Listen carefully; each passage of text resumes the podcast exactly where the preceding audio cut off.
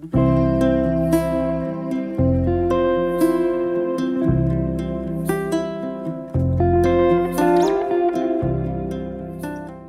Evangelio según San Lucas. En aquel tiempo, Jesús dijo, ¿Con quién compararé a los hombres de esta generación? ¿A quién se parecen? Se parecen a esos niños que se sientan a jugar en la plaza y se gritan los unos a los otros. Tocamos la flauta y no han bailado. Tocamos canciones tristes y no han llorado, porque vino Juan el Bautista, que ni comía ni bebía vino, y ustedes dijeron, ese está endemoniado, y viene el Hijo del Hombre, que come y bebe, y dicen, este hombre es un glotón y un bebedor, amigo de publicanos y pecadores. Pero solo aquellos que tienen la sabiduría de Dios son quienes lo reconocen. Palabra del Señor. El episodio de los niños que invitan con su música a otros niños no puede entenderse sin hacer referencia a la escena anterior que no se ha leído en este día.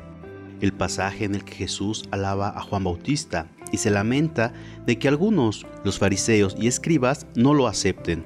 Por lo tanto, no acogen bien ni a Juan ni a Jesús. Uno es austero, el otro come y bebe.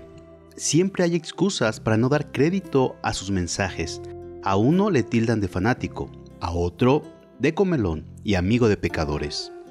Aunque éste haya curado al criado del centurión y resucitado al hijo de la viuda de Naín, no lo aceptan la comparación de los dos grupos de niños es expresiva. Ni con música alegre ni con triste consiguen unos que los otros colaboren. Cuando no se quiere a una persona, se encuentran con facilidad excusas para no hacer caso de lo que se nos propone.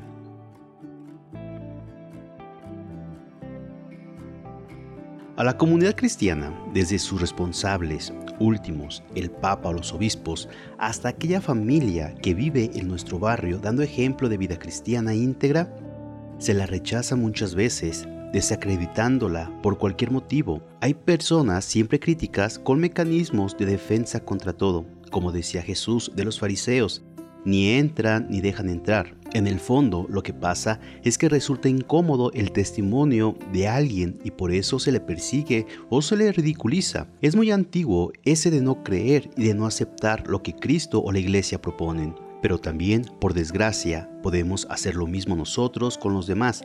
Cuando no nos interesa aceptar un mensaje, sacamos excusas, a veces ridículas o contradictorias, para justificar de alguna manera nuestra negativa o aceptarlo.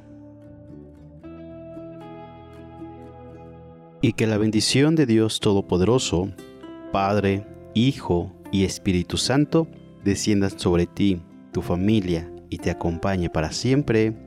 Amén. Si te gustó esta reflexión, te invito a suscribirte al canal, darle clic a la campanita y compartirlo para que más escuchen y mediten la palabra de Dios.